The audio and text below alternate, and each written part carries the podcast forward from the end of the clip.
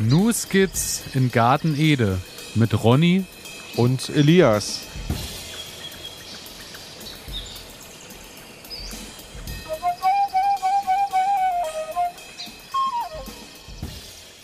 Herzlich willkommen, meine Damen und Herren. Herzlich willkommen zu einer weiteren Folge Ihres Lieblingspodcasts Gartenformats New Skizzen Garten Ede. Und äh, wie im Intro angekündigt sind wieder äh, Ihre beiden äh, Gärtner der Herzen, Ronny und Elias. Hallo Ronny. Ja, hallo Elias. Ähm, schön, dass wir es wieder geschafft haben. Heute leider wieder über die Internetverbindung, aber besser so als gar nicht. Genau. Und von daher ähm, bin ich schon wieder sehr gespannt, was uns heute alles so in der Sendung erwarten wird. Ähm, ich weiß ja wie immer nicht so richtig, was du vorbereitet hast und dir geht es genauso mit mir. Ja, ich bin heute und, Nacht schon mal bei dir gewesen und habe schon mal an deinen ah, Unterlagen gewühlt. Und hast schon mal in meinem Garten ein bisschen geschaut, was passiert ist? Genau so ist es, genau so ist es. Von daher schätze ich ungefähr ab, was äh, uns heute erwartet. Ja, wir sind ja schon bei Folge 25 angekommen. Es ist äh, tatsächlich wahr, es ist März, es ist Folge 25. Äh, es geht gut voran, muss man sagen. Und auch im Garten ist es endlich soweit. Die letzten anderthalb Wochen war ja wirklich äh, schönstes Wetter. Ähm, nach dem ganzen Frostgedöns und Co. war es jetzt endlich soweit dass es im Garten auch wieder richtig Spaß gemacht hat, weil es waren tatsächlich ja irgendwie 16, 17 Grad zeitweise. Und äh, während wir hier aufnehmen, heute ist ja äh, Mittwoch, muss ich sagen, äh, ich schaue gerade auch aus dem Fenster und es könnte herrlicher nicht sein. Da hast du vollkommen recht. Eigentlich hat man total Lust darauf, jetzt rauszugehen und wieder was im Garten zu machen. Und ähm, das ist auch eine Sache, naja, möchte ich nachher in der Kategorie drauf zu sprechen kommen. Ähm, denn ja, es brennt irgendwie doch total unter den Nägeln, dass man so jetzt endlich mal so loslegen es. kann. Genau. Und ja, ich kämpfe, ich kämpfe eigentlich die ganze Zeit nur mit mir. Dass ja. ich, dass ich jetzt keinen Fehler mache und irgendwie dann doch zu früh durchstarte. Ähm, ich weiß, du bist schon, ja, du bist schon mit sieben Meilenstiefeln vorausgeschritten, also da. naja, die, ähm, die ein oder andere Arbeit äh, ist eben jetzt, äh, hat, liegt jetzt schon an und äh, habe ich Gott sei Dank auch immer mal hier und da mal zwischendurch die Zeit schon gefunden, dass ich ein paar Sachen auf der To-Do-Liste abarbeiten konnte. Und äh, der ein oder die andere haben es wahrscheinlich auch gesehen, weil äh, wer uns folgt auf unserem wunderbaren Instagram-Profil, nur Skizzengarten Ede, äh, kann da natürlich auch sehen, was so passiert. Und äh, ja, es ist tatsächlich so, Knoblauch ist gedüngt, wie letzte Woche oder vor zwei Wochen besprochen. Sehr Knoblauch gut. ist gedüngt mit äh, frischem Hühnermist, der schön vor sich hingegärt hat. Das ist immer eine wahre Freude, gehört zu meinen Lieblingsgartenarbeiten einfach. Da blühe ich richtig auf. Dann äh, Erdbeeren sind geschnitten, wie versprochen. Und äh, Hügelbeet steht. Ja, also, was willst du da noch sagen? Der Sommer kann kommen. So ist es. Hügelbeet steht und sieht auch tatsächlich, äh, steht gut da, muss ich sagen. Ich bin gespannt, was okay. passiert und ob am Ende auch was rauskommt, aber äh, steht alles gut da. Und äh, an der Stelle, äh, was auch gut da gestanden hat in letzter Zeit und auch regelmäßig steht, ist so das, was bei Instagram passiert, muss man sagen. Weil äh, da, äh, liebe Grüße erstmal weil äh, es ist wirklich enorm, äh, wie viel Zuschriften wir in letzter Zeit bekommen und äh, wie man so, äh, wie wir mit euch im Austausch stehen. Dazu vielen Dank, dafür vielen Dank und äh, ja. Da freuen wir uns immer drüber. Ja, auf ähm, jeden Fall. Auch auf die ganzen Einblicke in äh, eure Gärten und so. Wunderbare Sache. Gerne immer her damit, entweder über Instagram oder unter elias.garden-ede.de und äh, da auch äh, Nacktschnecken-Challenge, will ich nur gleich zu Beginn sagen, äh, hatten wir vor zwei Wochen dazu aufgerufen. Ähm, mhm. Was kann man tun gegen Nacktschnecken? Ich sammle jetzt noch bis zur nächsten Folge Vorschläge. Es ist schon einiges eingetroffen tatsächlich. Ich habe äh, schon mittlerweile eine kleine Liste angelegt und also es sind schon Sachen dabei, die hatte ich überhaupt nicht auf dem Zettel. Also äh, okay. da kommt viel zusammen, aber ich würde sagen, wir machen das irgendwie nächste Woche mal. Ich sammle jetzt noch zwei Wochen und dann machen wir das in der großen Kategorie dann ich bin sehr zu dem gespannt Thema. Darauf. Ich bin sehr gespannt darauf. Challenge. Einfach äh, herschicken, äh, wenn ihr das noch nicht, äh, wenn ihr noch nicht Bescheid wisst, wir sammeln alle Ideen, wie wir unsere Nacktschnecken und wie ihr eure Nacktschnecken im Garten bekämpfen könnt, sodass euer Salat irgendwie überlebt und nach drinnen auf euren Teller wandert und äh, nicht draußen schon äh, abgefressen wird. Und äh, ja, also wir sammeln weiter, schickt uns zu. Ich bin wirklich gespannt, weil es sind wirklich tolle Ideen dabei und da sprechen wir dann in zwei Wochen einfach drüber. Würde ich sagen. Schöne Sache. Genau. Gute Sache. Ja. Ähm, ja. So ist es. Und ähm, ja, dann sind wir eigentlich schon mittendrin und können dann unsere Kategorie starten, oder was meinst Ich du? würde Hast, sagen, wir starten in die Kategorien. hast du noch was fürs Auf jeden Vorwort? Fall. Ich habe ich habe eigentlich ich habe gerade drüber nachgedacht, aber fürs Vorwort nein, es fällt mir im Moment nichts ein. Lass uns einfach in die Kategorien gehen und wie das halt immer so läuft bei uns, beim Schneidern kommt dann wahrscheinlich wieder irgendwas, was eigentlich nicht reingehört, aber was dann halt trotzdem mitgenommen wird. hätten wir eine Radiosendung, wäre jetzt der Moment gewesen, wo du nochmal hättest sagen können, ich würde noch gerne jemanden grüßen, aber das können wir auch zum Abschluss machen. Das machen wir zum Schluss Genau, so ist es. Alles klar. Dann starten wir in die erste Kategorie.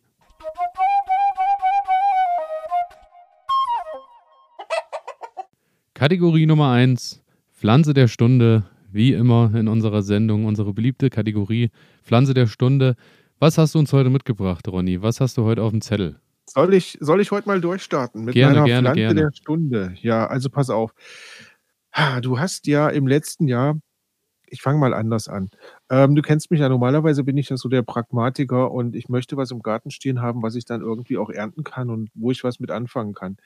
Ähm, aber da der Frühling jetzt so langsam lockt und ja, ging mir durch den Kopf, Es riecht nach Blumen. es riecht nach Flieder.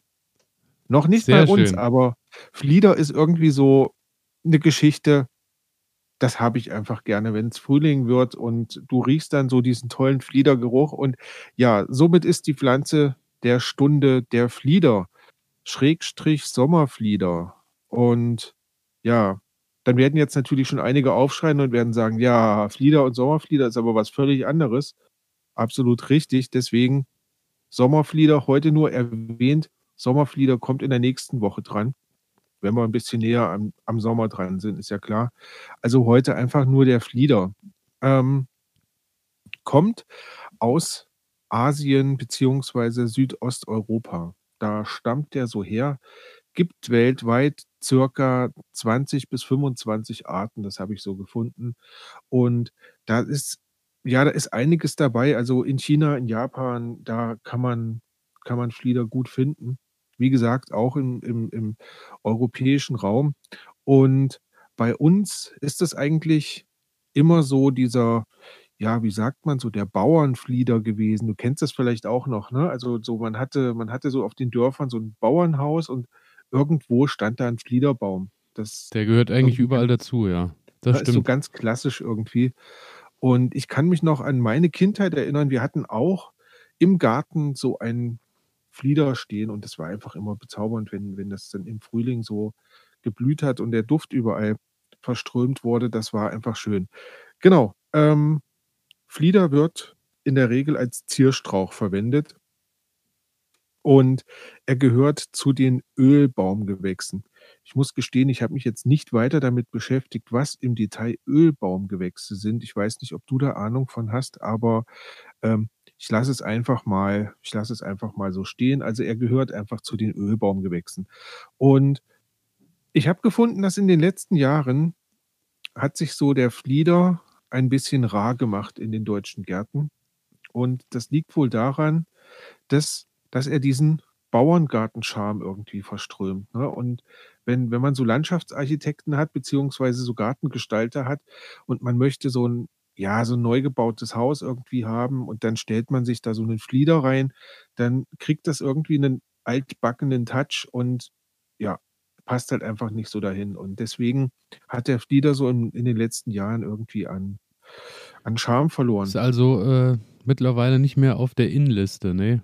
Auf der, bei Er der ist InTouch und mehr in der in, Bravo ist er jetzt nicht mehr auf der Liste der äh, nein, er To-Dos ist, für diesen er ist, Sommer. nein, er ist eher in der, weiß ich nicht, Super-Elo oder wo auch immer, Welt der Aber, Frau, aber das Ahnung. Gute wäre ja für den Flieder, ähm, dadurch, dass er diesen alten äh, Charme versprüht, könnte es ja auch sein, dass er durch diesen Vintage und äh, Retro, durch diese Welle wieder nach oben kommt. Er wird, er wird wieder kommen, also Äh, Ich, spätestens ich, nach dieser Sendung, und ich ähm, denke, denke wir werden die mal, Trendsetter sein. Und spätestens, wenn ihr in fünf Jahren überall wieder Flieder stehen seht, werdet ihr euch zurückerinnern, wer euch an, an den Flieder gebracht hat. richtig, Trendsetter Ronny, du ähm, brauchst eine neue Kategorie. Hier. Das Trendsetting-Thema, genau, äh, finde ich gut. Äh, ähm, was mich am Flieder beeindruckt hat, es ist einer der ältesten europäischen Gartensträucher überhaupt, ja, und und von daher finde ich, hat's schon wieder so 'n eigentlich 'n coolen Charme, also muss man muss man so sagen. Ähm, ja, Flieder ist also wie gesagt, er hat halt einmal im Jahr im Frühling hat er so diese Blüte, dieses tolle Bild und dann im Sommer ist er halt einfach nur, ja, 'n grüner Strauch, manchmal auch 'n 'n Baum, also es kommt immer so 'n bisschen drauf an. Ähm, ich kenne auch Flieder, die sind wirklich ziemlich groß gewachsen und, ähm, der Gemeine Flieder, das ist dieser Bauernflieder, Garten äh, Bauerngartenflieder, ähm, der kann sogar 'ne Höhe bis zu 7 Metern erreichen. Ja, und das das finde 7 ich Meter? bis zu 7 Meter. Ähm, das ist schon ordentlich, muss Das ich sagen. stimmt. Also und aber ich denke ja, was ich früher immer so gesehen habe, so 3, 4 Meter, das war schon drinne, ähm, schöne kleine Bäume. Und ja, dann habe ich auch noch mal nach dem Alter recherchiert und der kann tatsächlich bis zu 60 Jahre alt werden. Ja, ähm, also auch 'n ordentliches ordentliches Alter. Ist ist eine Anschaffung fürs Leben, sage ich mal. Ja, also wird wahrscheinlich schöne Geschichten erzählen können von der, äh. Bank, die im Sommer unter dem Flieder steht. So sieht's aus. Ganz, ganz toll. Ja, und wo du grade Sonne gesagt hast, das ist der perfekte Übergang, denn der Flieder mag Sonne. Ähm, da kommt er richtig gut mit klar und der verträgt auch trockene Hitze. Also eigentlich überhaupt kein Problem für den Flieder und wo wir jetzt grade so über Thema Klimawandel sprechen und so was, da, ja, könnte die Anschaffung von 'nem Flieder eigentlich 'ne ganz nützliche Sache sein, denn Bank drunter gestellt und dann habe ich im Sommer Schatten, habe 'nen grünen Baum. Ich sage es Alles ich toll. sage es dir. Wir wir legen Alles hier den toll. Grundstein. Der Flieder kommt. Also jetzt noch in Flieder-Aktien investieren. Jetzt wäre der Ich richtige sagen Zeitpunkt. Äh, das gab's doch schon mal mit Tulpen, nicht wahr? Ja, ja, Ähm, die ne? Da gab's doch auch mal so 'n Riesenboom. Da waren wir aber nicht dran schuld. Das muss man jetzt hier schon mal eingestehen. Ne, Also da hatten ne, da ne. hatten wir grad, äh, Babyjahr, da hatten wir Ja, Pause. können wir uns jetzt nicht auf die Fahnen schreiben, aber gut. Ähm, ja, und das Schöne beim Flieder ist auch, der kommt auch mit ungünstigen Böden aus. Also, das heißt, wenn die jetzt nicht so tolle sind, nicht so humusreich oder ist das für den Flieder in der Regel auch kein Problem. Das Einzige, was er nicht möchte, ähm, ist Staunässe und wenn die Bodenverdichtung zu hoch ist, dann kommt er damit auch nicht gut klar. Aber ansonsten eigentlich kein Problem für den Flieder. Also nasse Ja. Füße stehen nicht hoch im Kurs. Mag er mag er nicht so gerne mag er nicht so gerne. Deswegen, da muss man 'n bisschen aufpassen. Ansonsten, ähm, ist das eigentlich 'n ja, 'n Strauch, den man kauft, pflanzt ihn ein und dann, Man ja, hat hat Spaß man dran. viel Spaß dran, richtig. Pflanzzeit apropos Pflanzzeit, äh, günstig ist der Herbst. Haben wir ja schon öfter gehabt. Also, Pflanzen im Herbst umtopfen, das ist, ähm, bei dem Flieder nicht anders. Und bei sandigen Böden ist, äh, so 'n bisschen 'ne Nährstoffgabe angebracht. Also, das heißt, da reichen auch Hornspäne beispielsweise und dann sollte das ganz gut funktionieren. Ja, und mehr kann man jetzt gar nicht sagen. Doch einen Fun Fact vielleicht noch. Ähm, die Hornisse und die Wespe die also, wenn's wirklich trockene Sommer sind, dann kriechen die fliegen die auf die kleinen Äste des Flieder und nagen die so 'n bisschen an und, ähm, kriegen dann da ihren Flüssigkeitshaushalt mit reguliert. Ähm, fand ich 'n ganz, ganz spannenden Fun Fact so nebenbei. Genau.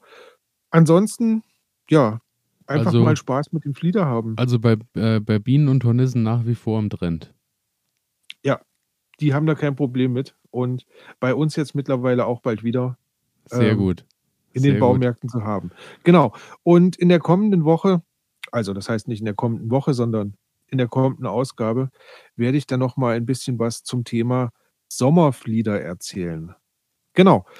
Das war's von meiner Seite mit der Pflanze der Stunde und jetzt bin ich gespannt, was du uns Tolles mitgebracht hast. Ich habe in dieser Woche, ähm, den Spinat mitgebracht, weil, ähm, es ist so weit, Spinat-Aussäezeit.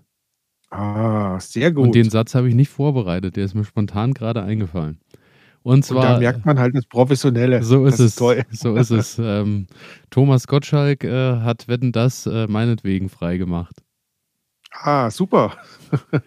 Spinat, äh, Spinacia oleracea im Latein. Mhm. Ich wollte es nochmal erwähnt haben. Gehört zur Familie der Gänsefußgewächse, ursprünglich wohl aus Südwestasien zu uns gekommen.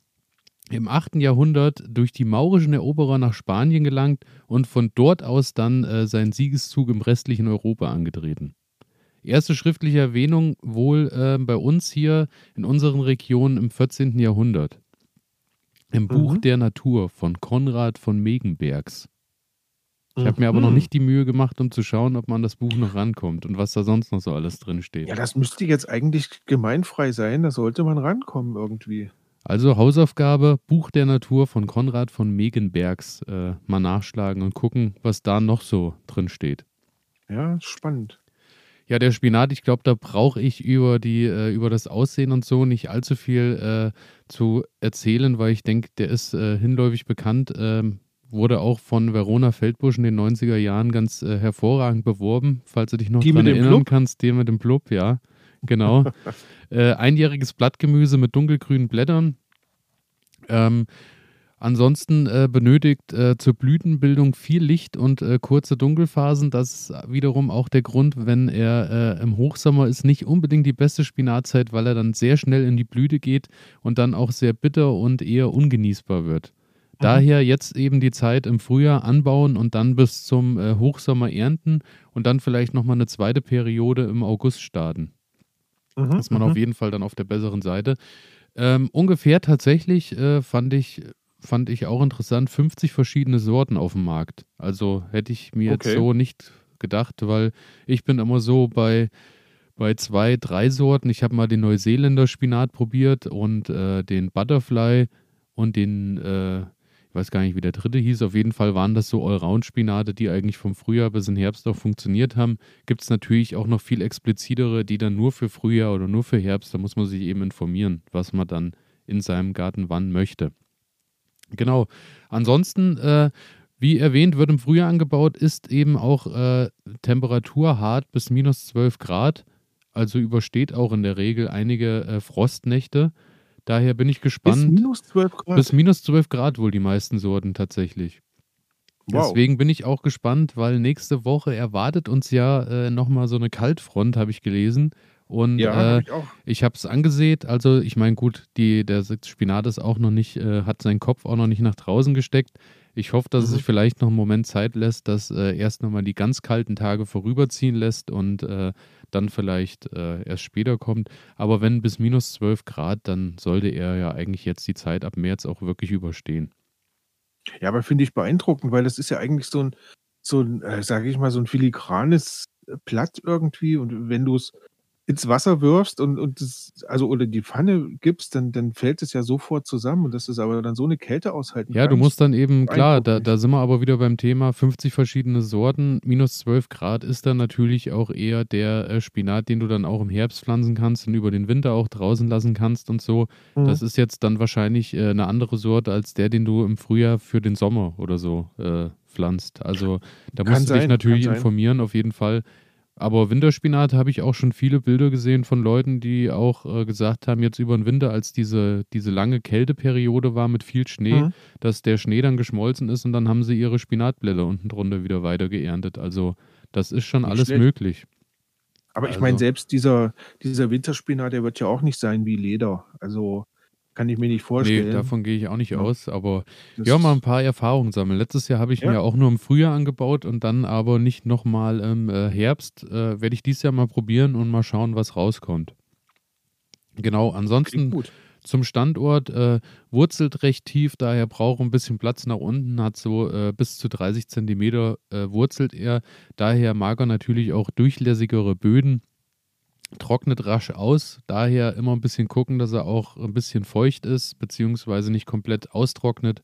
Mag es äh, an vollsonnigen als auch an halbschattigen Standorten. Besteht äh, äh, bei, ist jetzt eine Pflanze tatsächlich, wo man aufpassen muss, weil ähm, oft äh, wird ja gesagt, man muss immer gucken nach den Nährstoffen und er braucht äh, Ernährung und er muss ein bisschen gepusht werden.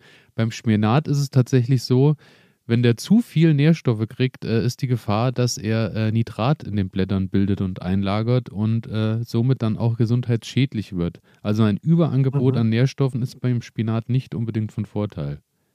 Okay. Also äh, der stellt eigentlich recht wenige Ansprüche an das, wo er mhm. steht. Ich habe ihn jetzt äh, auch als Vorkultur eben genutzt, da wo die Tomaten hinkommen im, äh, im Mai, Mitte Mai.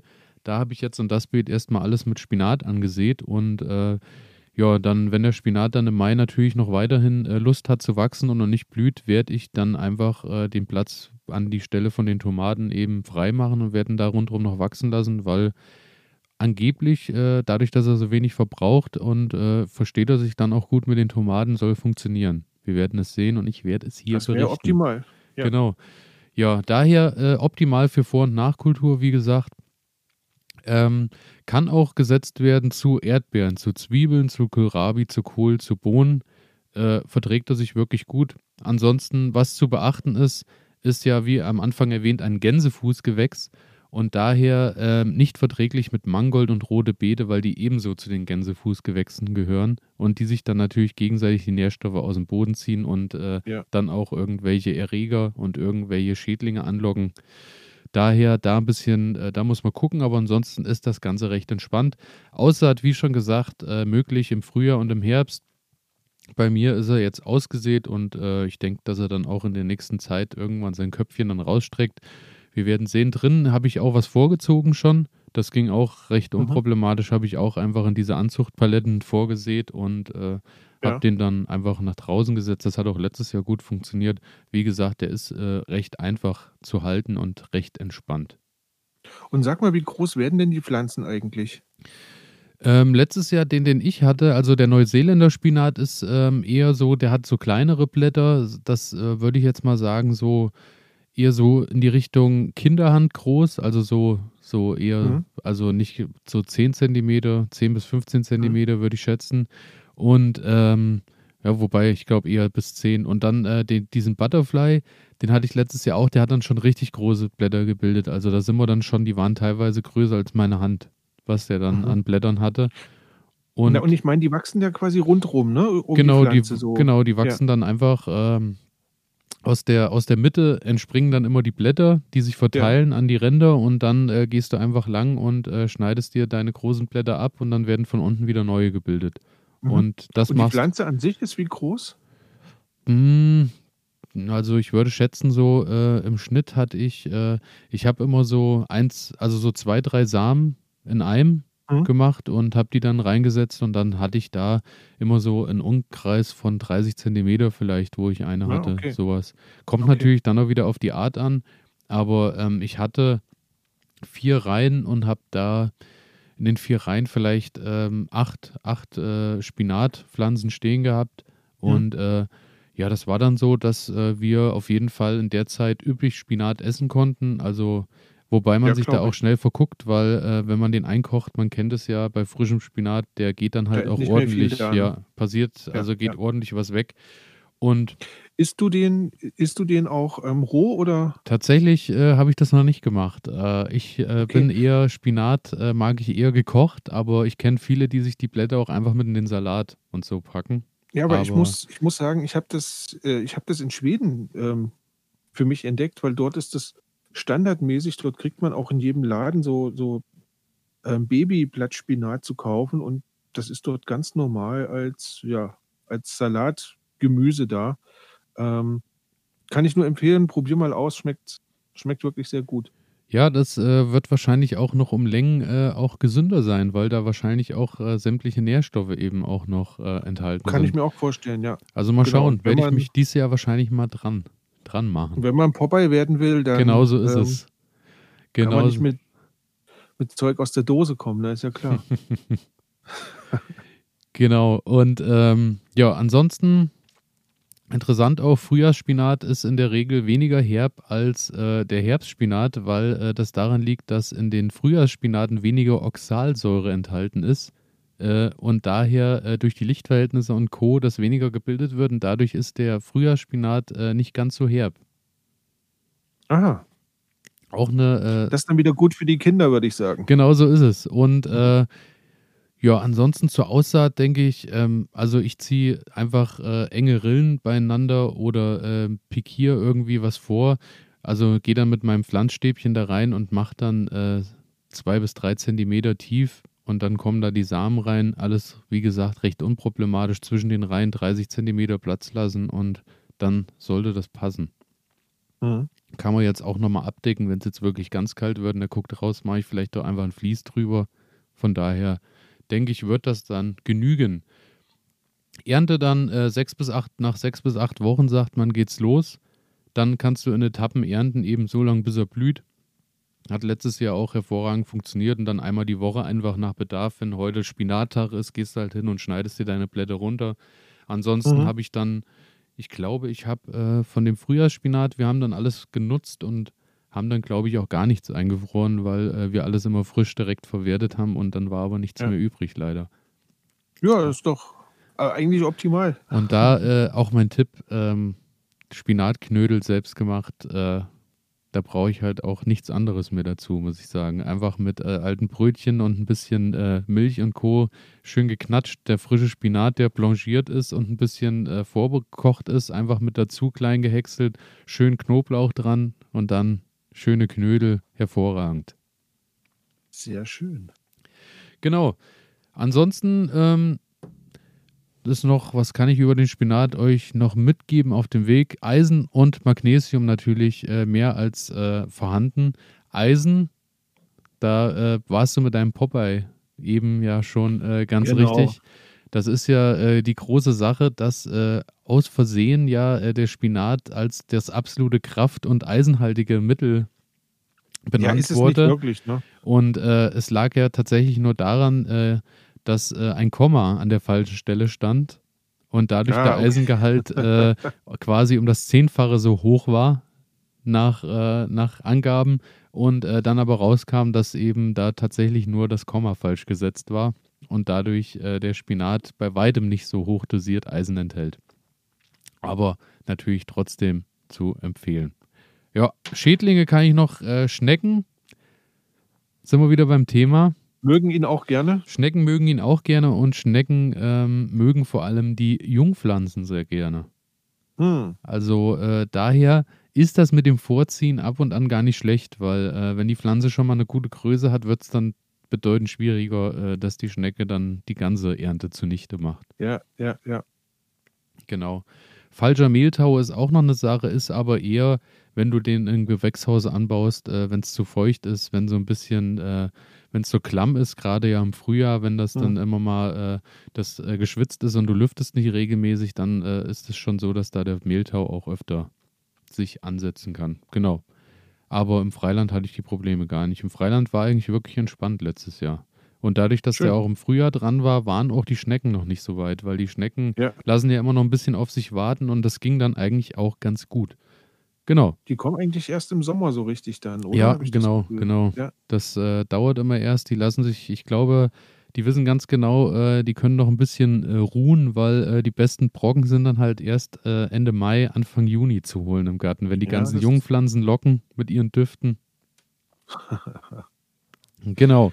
Ja, das war meine Pflanze der Stunde, der Spinat.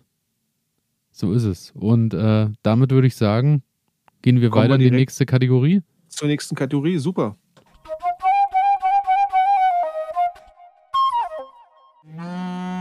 Gerade beschäftige, steht auf der Liste. Ich hoffe bei dir auch. Steht bei mir auch da. Also wir sind mittlerweile so aneinander angeglichen, dass unsere Abläufe schon ja identisch sind. Finde ich gut. Finde ich gut. Äh, ist eine gute Sache, ja. Mit was beschäftigst du dich gerade? Ja, also ich kann jetzt wirklich mal was aus dem Garten berichten. Ist das nicht verrückt? Es, es ist jetzt so lange her, ich bin selbst überrascht. Ähm, also, jetzt mal eine Geschichte, noch nicht aus dem Garten. Ich habe mich so ein bisschen an dir orientiert, plane noch ein bisschen an meiner Aussaat, habe mir jetzt auch mal so eine Liste angelegt, ähm, was möchte ich eigentlich alles aussehen. Und dieses Jahr, ähm, wir haben ja wirklich viele Tomatensorten zur Verfügung. Ähm, und da musste ich jetzt einfach mal schauen, was kann ich mir leisten, alles in den Garten zu stellen, weil ist ja dann auch schade, wenn ich wenn ich es nicht schaffe, die alle zu gießen. Hm. Und wie gesagt, da bin ich gerade dabei, plan so ein bisschen, ähm, muss mir auch Gedanken machen, dass ich so eine, ja, so einen kleinen Unterstand irgendwie noch baue, gerade für die empfindlichen Tomatensorten. Das, das wäre mir schon ganz wichtig. Genau. Also, das ist ein das ist eine Geschichte. Dann die nächste Geschichte, diesmal direkt aus dem Garten, Hecken schneiden. Ähm, Sehr schön. ja, ich hatte ja ich hatte ja drüber gesprochen ja, wann war denn das? Ja, irgendwann im letzten Jahr. Ähm, Heckenschneiden steht an und ja, man soll das ja im Februar machen, Ich einfach glaube, ab die ab März oder wann ist dann verboten, dass man so richtig zurückschneidet, ne? Das hatten wir ja, das das, Genau, äh genau. genau, richtig, ne? Das also, was einfach daran liegt, dass die Vögel dann anfangen und bauen ihre Nester und, ähm, wenn man dann die Hecken schneidet, dann kann man die Brut beziehungsweise einfach den den Nistplatz zerstören und das darf nicht sein und ja, deswegen habe ich mich daran gemacht. Ähm, ich habe so eine hm ich muss ganz ehrlich gestehen, ich weiß gar nicht so richtig, wie diese Hecke heißt. Ähm, ich glaube, das ist so was Zypressenartiges. Ähm, und das ist ein na ja, so dicht aneinander gesetzt, ne, dass dann so 'n lebender Zaun daraus entsteht. Das Problem ist allerdings bei dieser Pflanzenart, ähm, wenn du zu tief schneidest und du kommst quasi ins Gehölz und hast nichts Grünes mehr, dann ist die Hecke damit Hinüber? kaputt, Okay. beziehungsweise du hast 'n Loch dann halt irgendwo drinne, weil das nicht mehr nachwächst und ja, also, war 'n bisschen aufregend, da mit meiner Heckenschere also, ich hatte so 'ne elektrische Heckenschere, da kenne ich mich überhaupt nicht mit aus und bin dann einfach mal da durchgefahren. Ähm, ich hatte noch 'n anderes Problem. Wir hatten ja so stark Schnee, also, so massiven Ja, Schneefall und ja. dann auch wirklich der sich da abgelagert hatte. Ähm, und da hat es wirklich die Spitzen dann nach unten geknickt und die hingen dann alle so und ja, ich bin jetzt mit der Heckenschere durch und habe mal rigoros alles das, was so abgeknickt war und was nach unten hing, abgeschnitten Hast natürlich und vorher geguckt, äh, nach den, äh, Vögeln, die so unterwegs sind und nach Nestern? Da d ne, da waren keine, weil das War waren ja ja, wirklich nur ja, die Spitzen, war da nur baut kein Vogel rein. Ähm, genau. Und also, da muss ich sagen, das hat das hat ganz gut geklappt und weil das Wetter so schön war, ähm, und ich mit Heckenschneiden dann doch schneller fertig war als gedacht, habe ich noch mal so bei den Sämereien nachgesehen, die noch im Gartenhäuschen rumlagen und fand noch ein paar Streifen Radieschen und Sehr dachte gut. mir die sind doch eigentlich schon fähig, gesät zu werden, zumindest im Gewächshaus. Also, dachte ich mir: „Bevor die Tomaten kommen, werfe ich die jetzt einfach mal ins Gewächshaus und gucke, was passiert“, ne? Und ja, da liegen sie jetzt auch noch und ich bin gespannt, also, werde berichten, ob was rausgekommen ist oder nichts Ja, rausgekommen ist ja ist. 'ne recht schnelle und Ähm dankbare Kultur. Also, lässt ja meistens nach Ganz 4 genau. Wochen sich schon das 1. ernten und so, von daher recht entspannt. Richtig. Dachte ich mir nämlich auch. Dann habe ich dann habe ich vielleicht sogar 2 Ernten weg, bevor das dann mit den Tomaten losgeht. Na ja, schauen wir einfach mal. Ähm, eine Sache habe ich noch gemacht, und zwar habe ich noch mal das Vogelhäuschen gesäubert. Da haben wir ja auch schon mal drüber gesprochen.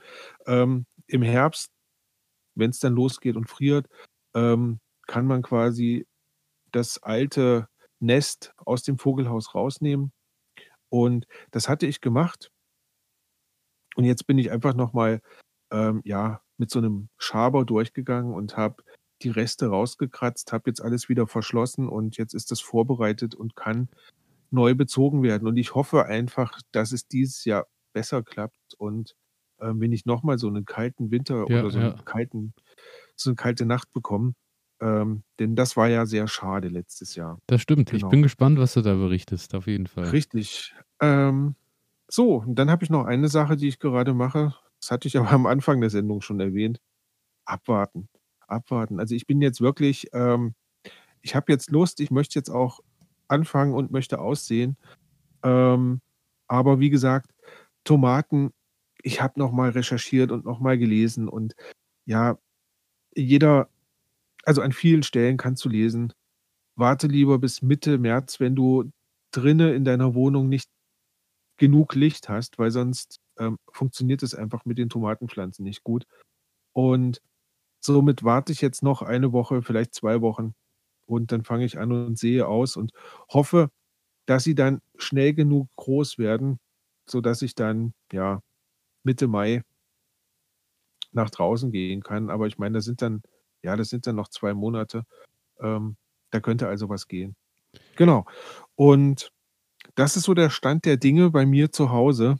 Und ja, dann bin ich gespannt, wie es bei dir aussieht. Ja, da hänge ich mich gleich dran beim Thema äh, Aussaat, weil äh, bei den Tomaten ist es, äh, also hast du vollkommen recht, äh, wenn du äh, die, äh, die Tomaten jetzt, wenn du sagst, du machst irgendwie ab Mitte März, reicht vollkommen aus, definitiv. Ähm, ich habe jetzt noch mal ein bisschen geschaut bei den ganzen Sorten, weil ich glaube, es sind ja irgendwie 18 Stück oder was, was mhm. ich zur Verfügung habe. Und dann habe ich jetzt mal durchgeschaut und bei manchen war so die Empfehlung, dass du äh, tatsächlich Ende Februar schon mal anfängst, dass die, äh, weil die wohl ja. eine recht lange Vorkultur brauchen.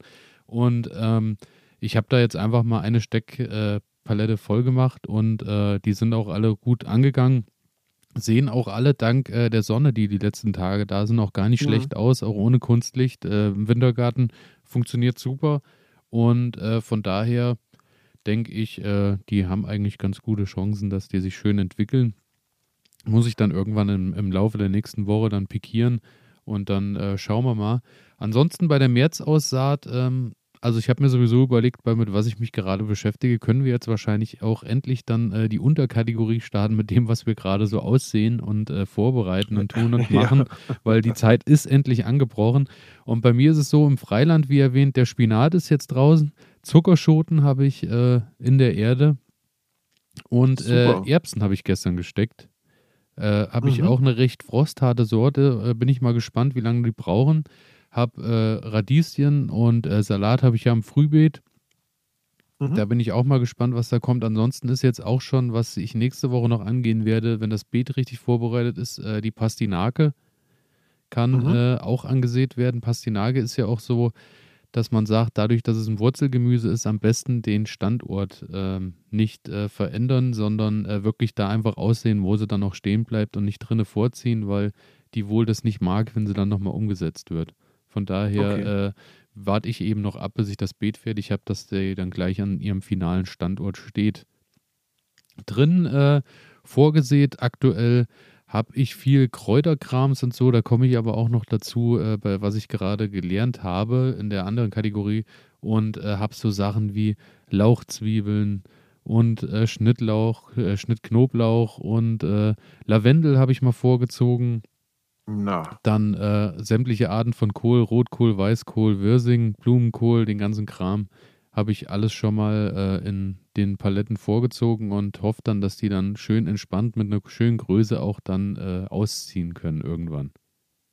Du hast es, du hast es echt gut vor dieses Jahr, muss ich sagen. Also wenn ich das so höre, ähm, da ist ja manche Gärtnerei nicht dabei mit der, mit der Artenvielfalt, die du hier in deinen Garten reinbringen willst. Also echt großartig. Die Frage ist, was am Ende bei rauskommt, aber ich, äh, ja, wie wir. Ja, aber die ähm, Ambitionen sind nicht schlecht. Also also wie wir, wie in unserer ersten Folge, die wir zusammen aufgenommen haben, Hauptsache erstmal anfangen. Hauptsache erstmal probieren da, und dann wird man sehen, was am Ende dabei rumkommt. Von daher Deswegen, mal schauen. Die Ambitionen sind groß, gespannt. da bin ich. ähm, als kleines Update, mit was ich mich gerade beschäftige, äh, Süßkartoffel. Hatten wir ja mhm. auch äh, lang und breit drüber gesprochen. Es war soweit, sie hat ja gewurzelt, hat oben so ganz, ganz zarte, kleine, neue äh, Triebe gebildet. Und dann mhm. habe ich gedacht, ach, das ist jetzt auch so, das war wirklich müßig, bis das über die Wochen jetzt passiert ist. Und ich dachte, ich probiere einfach mal, ich habe sie eingetopft und dachte, wenn ich die Erde feucht halte, wird das natürlich dann auch äh, funktionieren, weil sie stand ja nur im Wasser die ganze Zeit. Und ich habe sie umgetopft und tatsächlich sehe da, auf einmal hat sie ein Turbo eingelegt. Und jetzt äh, brechen okay. oben überall Triebe raus. Die, also diese Vor, diese Wurzeln, die sich im Wasser gebildet haben, scheinen jetzt schön zu greifen in der Erde und scheinen sich Nährstoffe rauszuziehen. Und dadurch äh, werden die, die, äh, die Triebe, die schon da waren, sind wirklich immens größer geworden im Vergleich in der kurzen Zeit. Und äh, neue Triebe kommen raus. Und von daher glaube ich, haut das ganz gut hin mit der Zeit, weil äh, die Triebe müssen ja dann irgendwann nochmal wurzeln. Und das würde ich dann so zwei Wochen vorher machen und die dafür sowieso auch erst nach den Eisheiligen raus. Von daher ist das, äh, liegt die ganz gut in der Zeit. Also das mit äh, Anfang Februar vorbereiten war, glaube ich, nicht der schlechteste Zeitpunkt. Mhm. Aber also da, da, bin ich auf jeden Fall auf Bilder gespannt. Genau, da sind auch äh, Bilder regelmäßig zu sehen, auf jeden Fall. Äh, auf Sehr unserem Instagram-Kanal. Sehr genau. gut. Erste Tomaten habe ich schon erzählt. Äh, Knoblauch. Äh, jetzt ist Frühjahrsknoblauch-Steckzeit. Jeder, der Lust hat noch auf Knoblauch und hat letztes Jahr noch keinen gesteckt, jetzt ist der richtige Moment Bei mir ist es so, ich werde, habe mir jetzt tatsächlich nochmal eine Reihe Frühjahrsknoblauch bestellt, weil ähm, es so ist, dass äh, eine, ein Knoblauch nicht gekommen ist. Ich hatte einen Okay. russischen Knoblauch, der war äh, mehr, also so über die, so kleine Blütenknospen wurde der gesteckt. Also mehr über, Mhm. über Samen eben. Und ähm, da sind von der Reihe leider nur drei Stück äh, gekommen oder haben den Winter überlebt, je nachdem. Ja, Und ja. Ähm, da werde ich jetzt einfach anstelle von der Reihe, bevor die dann eben leer bleibt, einfach nochmal Frühjahrsknoblauch reinstecken und dann sollte das passen. Genau, da haben wir jetzt eben die Zeit. Manche fangen jetzt auch schon an mit Steckzwiebeln. Meerrettich ist jetzt eine Zeit. Meerrettich hatte ich ja letztes Jahr dann noch äh, dank äh, an unseres Zuhörers, der ja die Wurzel Mhm. geschickt hat. Den habe ich ja schon draußen stehen. Genau, das wäre jetzt noch die Zeit. Und ansonsten wäre jetzt auch noch der richtige Moment genau für äh, Stachelbeer, Johannisbeeren, Himbeeren, alles was so Beerenarten sind, können jetzt auch gepflanzt werden im Frühjahr. Mhm. Jetzt auch der richtige Moment. Genau. So ist es. Und mit was ich mich gerade beschäftige, ist noch, äh, ich habe mich angemeldet bei unseren äh, Bekannten mittlerweile äh, von der äh, Röner, vom Röner Apfel. Okay. Und zwar ähm, habe ich gelesen in der Zeitung, dass äh, da ein Schnittkurs ist, Obstbaumschnittkurs. Ui. Und äh, da dachte ich, da werde ich mich mal anmelden, weil äh, wenn ich ja irgendwann eine Streuobstwiese haben will, sollte ich mich vielleicht auch so ein bisschen auskennen mit dem, wie man das Ganze äh, Ja, äh, ja, schneidet ja, ja. und bei Laune hält. Und daher habe ich mich da angemeldet und werde ähm, Ende März, glaube ich, ist der Termin, werde ich dann äh, zum Schnittkurs gehen. Ich bin gespannt. Klingt sehr interessant. Ja, habe ich auch überhaupt noch keine Erfahrung, aber auch da werden wir dann hier ausgiebig drüber sprechen in einer unserer Ich Folgen. bitte darum. Und ähm, mit was ich mich gerade beschäftige, ich bin ja voll im Ansehmodus und äh, Hochbeet wollte ich äh, auch ansehen, aber die muss ich erst noch füllen. Die sind nämlich stark abgesackt wieder und da muss ich mir jetzt erstmal Ah, wieder ein bisschen okay. Erde und so besorgen. Aber zu dem Thema Hochbeet befüllen komme ich noch äh, beim Fehler der Woche später dazu. Ja, super. Genau, das ist das, mit was ich mich gerade so im Garten beschäftige. Und ähm, ja, dann würde ich sagen, starten wir weiter durch zur nächsten Kategorie. Ja.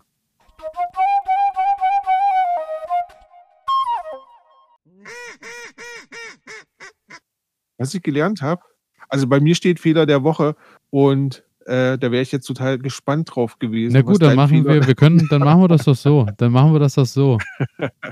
Dann mache ich Der- gleich weiter.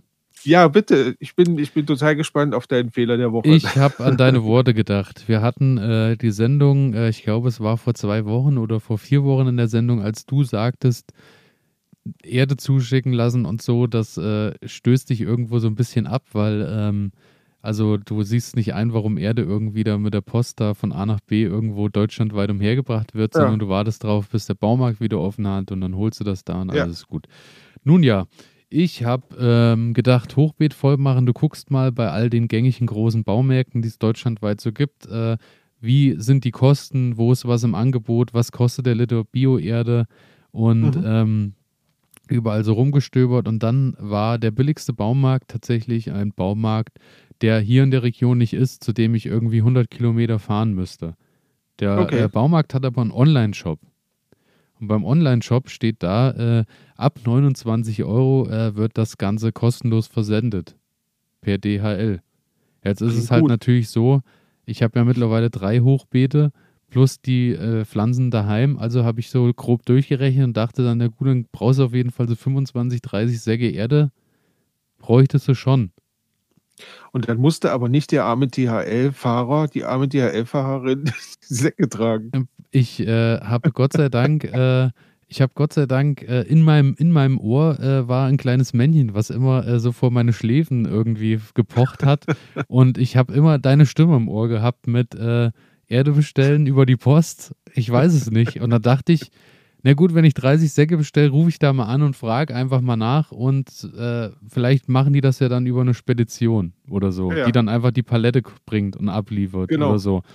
Naja, und dann habe ich da angerufen und äh, dann sagte die junge Dame am Telefon zu mir, ja, äh, na klar, wird das mit DHL geliefert. Ist ja auch das günstigste. Dann habe ich gefragt, ob äh, es vielleicht möglich wäre, wenn ich vielleicht mit Aufpreis, ich bezahle dann auch die 30 Euro Speditionskosten oder was auch immer und so. Und dann hat sie gesagt, Nee, weil es ist ja kostenloser Versand und äh, es ist auch so, dass jeder Sack einzeln verpackt wird und einzeln geliefert wird. Also hat sie mir dann gesagt, äh, sie wollten 30, äh, 30 Säcke mit 50 Liter Erde einzeln verpacken und hätten die dann kostenlos zu mir geschickt. Was bedeutet hätte, dass unsere arme DHL-Boten äh, wahrscheinlich einen Wagen nur für mich vollgeladen hätte mit 30 äh, Säcken Erde. Und dann dachte ich, na, das lässt du mal lieber. Und habe ja, dann äh, den Fehler der Woche äh, nicht, nicht begangen und ähm, habe mich jetzt einfach für das teurere Produkt aus dem Baumarkt hier um die Ecke entschieden und ähm, ja, das äh, ist, denke ich, die deutlich bessere Wahl und ich werde äh, da einfach hinfahren und, und wenn ich zweimal fahren muss und lade mir dann halt mein, mein Auto voll und gut ist. Aber ich glaube, damit kann ich äh, deutlich besser einschlafen. Abends. Aber ist das nicht unglaublich, dass man also 30 Säcke dann einfach so einzeln verpackt von irgendjemandem. Also ich meine, dass, man weiß das ja, dass, dass die Person das dann vielleicht auch noch irgendwo ins Haus tragen muss. Ja, so ist es. Ähm, das ist doch unglaublich. Es ist unglaublich und ich finde es auch noch unglaublicher, dass jeder Sack tatsächlich auch dann einzeln irgendwie eingepackt wird, weil das die günstigste Variante ist. Und äh, auch, auch, dass man nicht selber sagen kann, äh, hier, pass auf, ich, äh, ich bezahle auch den Aufpreis und dann machen wir das irgendwie so, dass das für alle passt. Und dass das aber nicht möglich ist. Also, das ist interessant. Also, daher beim Fehler. Nochmal, passt bitte, passt bitte genau. gut auf, wenn ihr, wenn ihr irgend sowas bestellt. Ähm, ruft lieber nochmal an, fragt nochmal nach und denkt an die armen Post, Postboten. Ähm, genau. Also Gärtnern, Gärtnern alle, alles, alles schön und alles auch mit Umwelt und so, aber manchmal vielleicht auch trotz alledem auch beim Gärtnern die, die das eigene Ressourcen äh, nutzen, ja. vielleicht nochmal in der ja. Das ist ähm, krasse Sache. Also ähm, finde ich wirklich spannend. Ja, also, ja. Da weiß man gar nicht, ob man lachen oder weinen soll. So ich, ich äh, jetzt so, also dadurch, dass, dass ich es nicht gemacht habe und äh, meine Postdame mich auch immer noch grüßt, ähm, kann ich drüber lachen. Ich glaube, das wäre echt schwierig geworden. Oh ja, also zu, Recht, zu, zu Recht. Und sie hätte auch zu Recht äh, die Berechtigung gehabt, äh, mich zu verfluchen. Auf lange, lange Einfach Zeit. Nur, einfach nur die Heckklappe aufgemacht und, und Gas gegeben. Losgefahren ja, genau. genau. Was ist bei dir der Fehler der Woche? Der Fehler der Woche ist eigentlich was ganz Kleines gewesen, aber sowas kann sich schnell zu was Großem ausweiten. Ich habe, naja, ich habe so eine alte, klapprige Heckenschere, die halt von jemandem abgefallen ist. Und wenn man die benutzt, das ist schon sehr laut.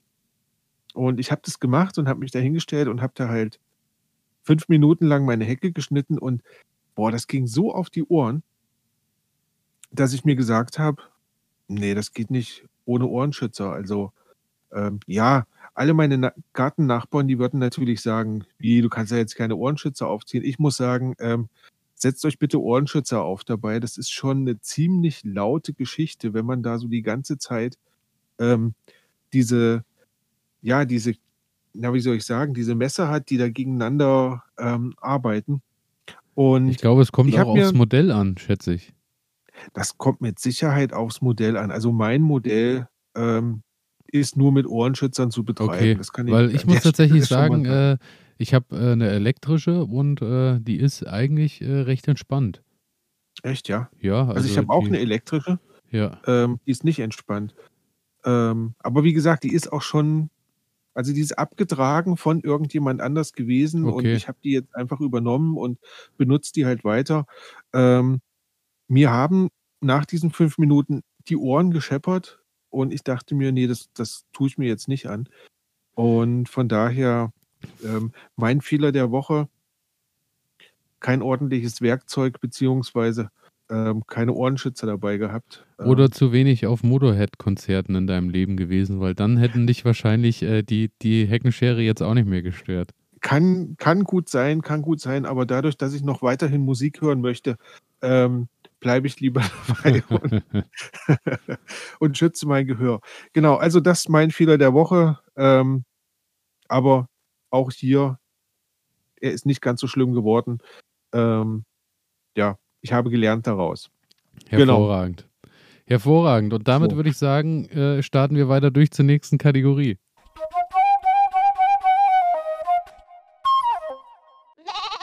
was ich gelernt habe, habe ich auf meinem Zettel als nächstes. Ja. Und äh, bin ich bei dir.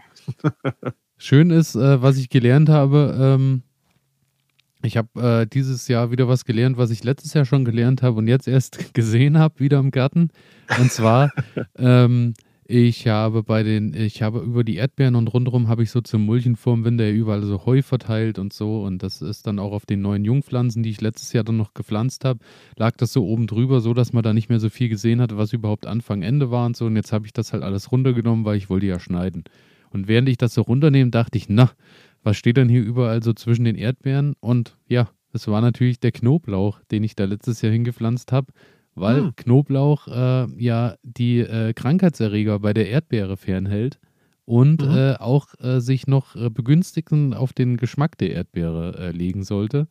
Und daher, was ich wieder gelernt habe, Knoblauch zu Erdbeerenpflanzen funktioniert hervorragend. Sehr schön. Und äh, habe ich jetzt gesehen, habe mich auch gefreut, weil das sind bestimmt nochmal äh, on top überall verteilt nochmal 15 Knollen mehr Knoblauch, die ich dann irgendwann raushol. Und äh, wenn die Erdbeeren dadurch auch noch besser schmecken, vielleicht ein kleines erdbeerig Knoblaucharoma, was will man mehr? Das ist doch klasse. Genau. Und äh, zu dem Thema, was ich gelernt habe, womit ich mich dann nochmal ein bisschen beschäftigt habe im Anschluss, weil da sind wir ja wieder beim Thema Mischkultur. Und äh, ich habe ja schon erwähnt, Kräuter habe ich ein bisschen vorgezogen, weil Kräuter sind wirklich eine schöne Sache, die du überall mit äh, zu vielen Pflanzenarten dazu packen kannst. Und die äh, mhm. Pflanzen werden es oder die anderen Gemüsearten werden es dir dann auch danken. Und da habe ich jetzt nur mal so ein paar Beispiele mitgebracht, weil sich das mhm. wirklich lohnt. Da sind wir zum Beispiel beim Basilikum, der hervorragend zu Tomaten, Gurken, Paprika, Zucchini und Fenchel passt. Man muss fast sagen, es liest sich so, als äh, wäre es auch, wozu man ihn in den Topf, Kochtopf schmeißt. Äh, da versteht er sich auch im Garten ganz gut mit. Okay. ähm, und zwar ist es so, dass der äh, bestäubende Insekten anzieht durch seinen Geruch, was natürlich dann auch der Bestäubung der Pflanzen wieder zugutekommt. In der Nähe vor, äh, von den Gurken schützt er die Gurke vor Mehltau und er vertreibt sogar weiße Fliegen durch seinen Geruch äh, und den Kohlweißling. Also äh, mhm. da auch, wenn du das irgendwo in die Nähe vom Kohl stellst und so, hast du da eventuell das Glück, dass der dir da auch wieder Erreger abhält. Dann haben wir Thema Ringelblume. Hast du uns ja schon mal in einer der Sendungen wunderbar äh, hier mitgebracht ja. und so. Und natürlich auch, wie da schon erwähnt, absolute Allrounder. Kannst du überall dazustellen, äh, wirkt sich äh, auf äh, wirkt sich hervorragend, vor allem gegen diese Fadenwürmer, äh, die man so im Garten hat, aus. Ist ein super Pflanz Pflanzpartner, der auch noch hübsch aussieht, der schön tief wurzelt. Ähm, auch eine wunderbare Sache hatte ich ja letztes Jahr bei den Kartoffeln stehen, werde ich dies Jahr auch wieder so machen. Und äh, wie mhm. beschrieben, sieht nicht nur schön aus, hilft auch noch. Dann hast du eine Sache Salbei. Salbei äh, passt hervorragend zu allen Kohlarten, vertreibt da auch den Kohlweißling und soll äh, da auch gegen Schnecken schützen, der Salbei. Ja. Knoblauch, wie gerade erwähnt, Knoblauch, hervorragend bei Tomaten, Salat, Erdbeeren, Rosen. Unter anderem wegen Geruch und äh, die Stoffe, die er abgibt, hervorragend gegen viele Bakterien und Pilze und hervorragend als biologische Schädlingsabwehr. Äh, auch wieder natürlich wegen des Geruchs und äh, genau. Dann äh, Rosmarin, hervorragend bei Kohl und Möhren, hält den Kohlweißling fern und die Möhrenfliege ab. Mhm. Äh, auch ganz schöne Sache, weil da weiß ich, das äh, ist auf jeden Fall was für dich, Dill, weil Du äh, bist ja immer äh, Dill-Fan, vor allem im Gurkensalat. Ja. Und wie sollte es anders sein? Dill wird natürlich draußen auch neben die Gurke gestellt, unter anderem. Aber auch äh, zur Möhre, roter Beete, Zwiebeln und Salat. Und zwar ist es so, dass der Dill Wurzelschädlinge von Möhren und Zwiebeln und auch Blattläuse und Kohlweißlinge fernhält. Wirkt allgemein mhm. stärkend auf die Pflanzen in der engsten Umgebung, insbesondere wohl auch auf Gurken. In der Nachbarschaft mit Möhren soll, sollen die Möhren sogar süßer schmecken und er fördert die Keimfähigkeit von Möhrensamen. Okay. Also, wie viel dann am Ende spannend, da ja. auch äh, funktioniert, aber es ist wohl so, es ist, äh, also man, diese Begünstigungen, die es da gibt, das Thema hatten wir ja schon äh, vor ein paar Wochen ja. auch, äh, es lohnt sich wirklich, sich mit Mischkulturen zu beschäftigen, weil ähm, die Pflanzen untereinander wirklich äh, sich da deutlich unterstützen und äh, es sieht nicht nur gut aus, ihr habt natürlich bedeutend mehr Ertrag, weil Kräuter, glaube ich, kann man nicht äh, zu wenig haben im Garten, weil so äh, frische Kräuter sich mal mit nach Hause nehmen zum Kochen oder einfach nur mal eine schöne Kräuterbutter machen oder so, ist einfach eine hervorragende Sache. Und, ja, und es nimmt, es nimmt einem auch wieder Arbeit ab, ne? Genau, so das ist es. Muss man einfach mal so sagen. Du ähm, setzt dir, du setzt dir die richtigen äh, Kollegen quasi zueinander und ja, die unterstützen sich, beschützen sich sogar. Und du als Gärtner guckst zu und ja, kannst diese Symbiose einfach ganz gut ausnutzen für dich. Das genau.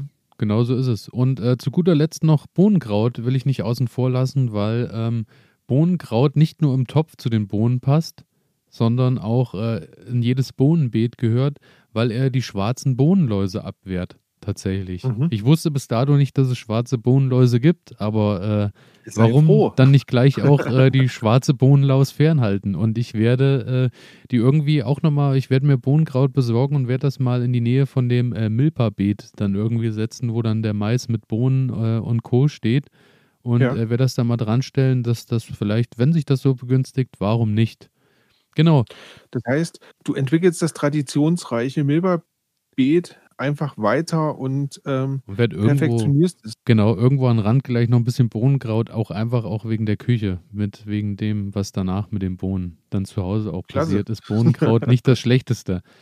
Und äh, zu guter Letzt, was ich gelernt habe, noch eine kleine Sache. Ich bin ja hier gerade am Wuseln wegen der, äh, wegen, ich habe ja diese Obstkisten gekriegt äh, für die Terrassenanzucht mhm. von unserem Balkon Set. Ja. Und ähm, habe mich da auch nochmal ein bisschen belesen und es ist wohl unabdinglich, dass man unten äh, eine Drainage mit in die äh, mhm. Pflanztöpfe reinpackt. Und ja. äh, da gibt es wohl Lavagestein und ähm, manche machen Kieselsteine und so. Also da gibt es tausend Möglichkeiten. Da könnt ihr einfach mal nachschlagen, wen das interessiert. Aber Drainage ist wirklich sinnvoll. Ich habe mich jetzt für die günstigsten Kieselsteine einfach im Baumarkt entschieden und habe die selber geholt, habe mir die oder? nicht schicken lassen, das möchte ich an der Stelle gleich nochmal sagen, habe die selber geholt, die 25, Säcke Kies, äh, 25 Kilo Säcke Kieselsteine und äh, habe die, nachdem ich äh, die, die Kisten ausgebreitet habe mit so ein bisschen Vlies, habe ich die Drainage unten reingepackt und da kommt jetzt nochmal einmal Vlies drauf, bevor die Erde drauf kommt, dass quasi mhm. die Erde äh, von den Kieselsteinen getrennt ist und äh, die Drainage quasi einfach auch eine saubere Drainage bleibt. Und dann, okay. denke ich, sollte das da drin ganz gut funktionieren. Daher Drainage im Topfgemüse, unabdinglich, habe ich gelernt. So, was hast du gelernt diese Woche? Sehr gut. Ja, was habe ich gelernt? Ähm, Maulwurf. Ist zurück. Bekannt vor. Ist zurück. Hatten wir, hatten wir schon mal. Mein Freund, der Maulwurf, ist zurück. Ähm, ich vielleicht, gleich mal meine Unterlagen. Vielleicht auch ein Familienmitglied. Ja, pass auf, pass auf. Ähm, das ist eine ganz spannende Sache, weil ähm, ich komme so in meinen Garten und er ist übersät mit großen Hügeln. Finde ich jetzt erstmal nicht schlimm. Ich nehme die Erde, äh, pack die gleich mit ins Gewächshaus rein, Eben. weil die Erde ist ja, ist ja ziemlich gut, ne? Ähm, aber ich laufe noch ein bisschen weiter durch den Garten und stelle fest, mein Sommerflieder liegt irgendwie quer auf der Seite. Oh, er hat sich also ziehe richtig an, Platz gemacht. Mh, ziehe an den Wurzeln oder ziehe an der Pflanze und kann die einfach rausheben und stelle fest, ähm, da sind gar keine Wurzeln mehr dran. So, ähm, im letzten Jahr waren einige, was war denn das? Das waren Tomaten und Rucola. Ähm, waren, nee, keine Tomaten, ähm, ähm, äh, Möhren. Waren quasi, ich hatte die reingesetzt und die waren unten abgefressen. Ja, ja. So. Und dann hatte ich einen Apfelbaum, der ist irgendwie nichts geworden. Der stand so da, der war schon zwei, drei Jahre alt und der hat immer so vor sich hinge, ne? Nichts richtig ja, passiert. Ja, und jetzt so, weißt und jetzt du, dass das man, wahrscheinlich alles nicht so deine Schuld war, sondern sich jemand jetzt guckt anders. man mal weiter und stellt fest, der Maulwurf, der frisst ja kein, also der frisst ja Fleisch. Mhm. Also das heißt, Insekten. Der mag Insekten und sowas. Ne? Aber wer pflanzliche Nahrung gerne mag und auch unter der Erde wohnt und auch Hügel macht, das, das ist Kaninchen. die Wühlmaus. Ah, das Wühl, die Wühlmaus. Ja gut, aber die Wühlmaus macht da nicht so riesen Hügel. Ja, und ich bin aber jetzt, also ich bin jetzt erstmal auf diesen Trichter gekommen und muss jetzt mal schauen, ähm, wie ich das wie ich das jetzt voneinander trennen kann. Vielleicht ist es auch eine Kombination, dass ich beides habe. Das äh, kann ja wahrscheinlich durchaus auch sein. Also Mäuse kann Ähm, ich dir äh, berichten, habe ich ja zuhauf im Garten überall. mhm, Aber äh, da siehst du nicht viel, außer dass die überall ihre Löcher haben. Und wenn das Gras ein bisschen höher ist, siehst du auch, äh, wo die langlaufen, ihre mhm. Laufsysteme und Wege. Aber äh, die machen ja keine Hügel. Also die machen ja einfach nur Löcher. Ne, die Wühlmaus macht macht Hügel. Also ähm, ich habe, also ich habe noch nie einen Wühlmaushügel gesehen tatsächlich, weil die sind Die doch auch Wühlmaus klein. Ne, also das Loch der Wühlmaus ist ist sogar noch größer als das des des, äh, Maulwurfs. Hä? Ähm, ja. Die Wühl, hä? Da bin ich jetzt, also jetzt bin ich perplex, weil äh, Ja. die Wühlmaus macht ja bei mir vielleicht so Löcher von, äh, weiß ich nicht, 5 Zentimeter Durchmesser, sag ich mal. Ist es dann 'ne Wühlmaus? Oder eine, Fel was ist dann, Feldmaus? Keine Ahnung, was auch immer. Gibt viele Mäuse, Ja, ja. es gibt so Also, viele ähm, Mausarten. das Problem ist also pass auf, ich habe ich habe zum Beispiel bei mir festgestellt, ähm, das war im im Herbst irgendwann. Ich stand so am Lagerfeuer und irgendwie ist mein Fuß an einer Stelle immer eingesunken.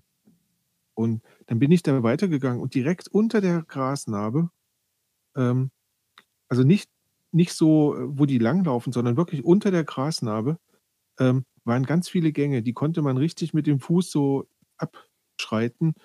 Ähm, und ja, waren halt einfach überall vorhanden.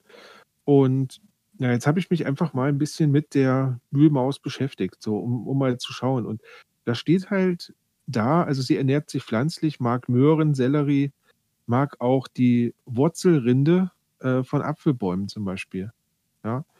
Ähm, und wenn mein Baum nicht so gut wächst hm, ich zähle jetzt nur eins und eins zusammen, du, Ja, keine ja. Ahnung, ne? Und ja, jetzt habe ich mich einfach mal ein bisschen damit beschäftigt. Also Mühlmaus, ähm, kann bis zu viermal Nachwuchs im Jahr bekommen mit 3 bis 5 Jungtieren jeweils. Ähm, und Jetzt hast du natürlich mathematisch hochgerechnet, wenn eine Wühlmaus letztes Jahr gestartet man ist, auf wie viel Wühlmäuse du jetzt mittlerweile kann man kommst. als Gärtner richtig viel Spaß Ja, haben. auf Also, jeden Fall. ähm, so und die Sache ist, wie kann ich das wie kann ich das jetzt unterscheiden?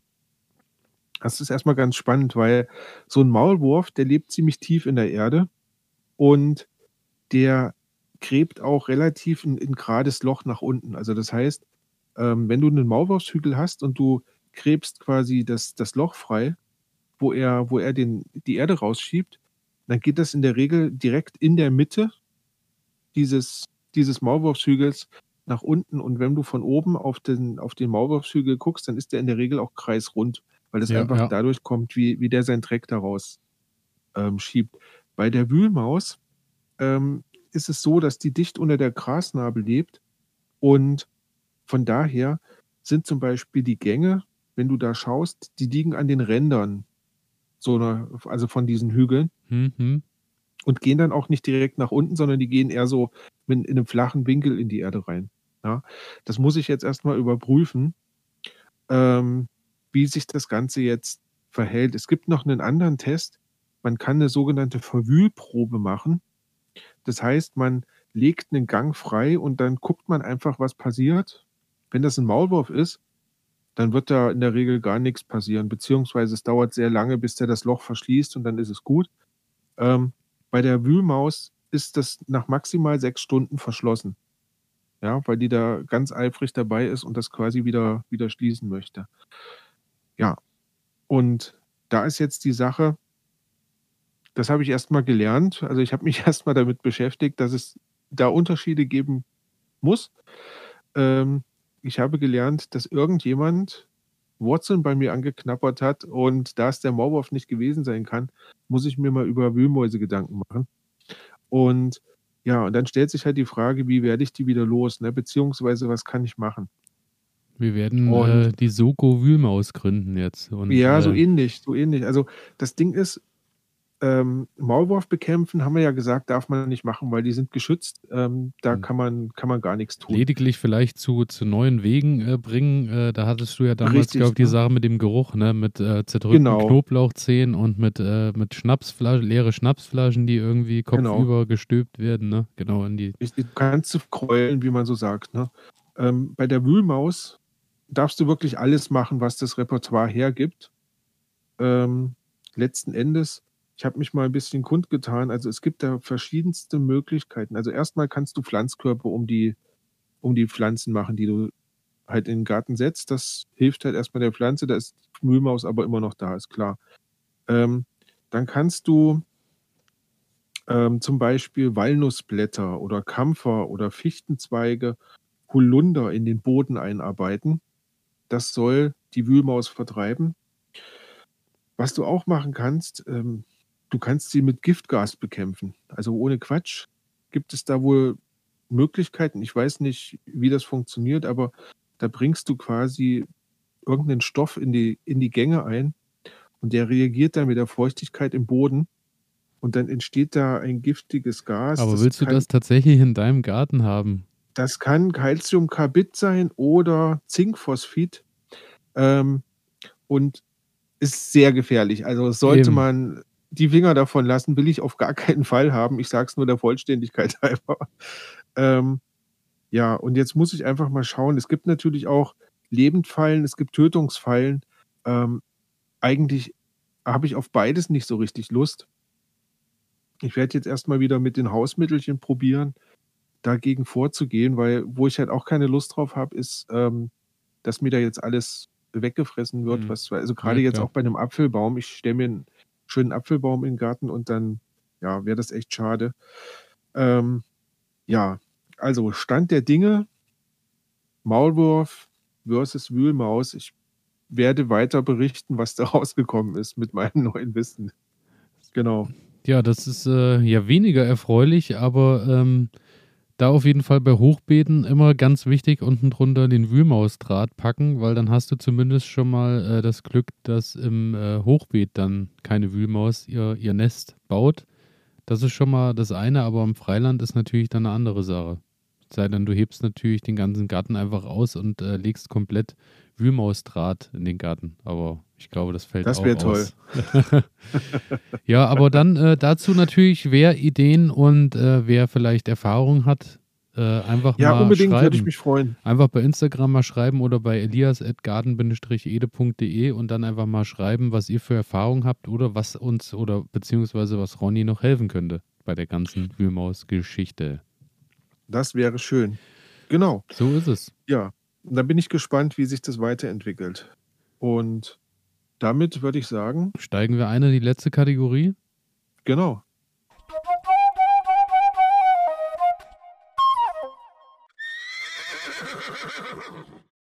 Und das ist wie immer der Tipp der Woche. Woche.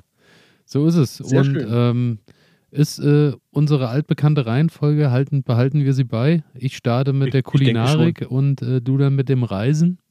Ja. Ähm, bei mir ist es so, ja, es ist äh, jetzt äh, Fastenzeit. Deswegen äh, ist bei mir so ein bisschen die Zeit, wo ich mal so ein bisschen Abstand halt so von Schnupp und Kuchen, also Schnupp sind Süßigkeiten und äh, Kuchen und all sowas.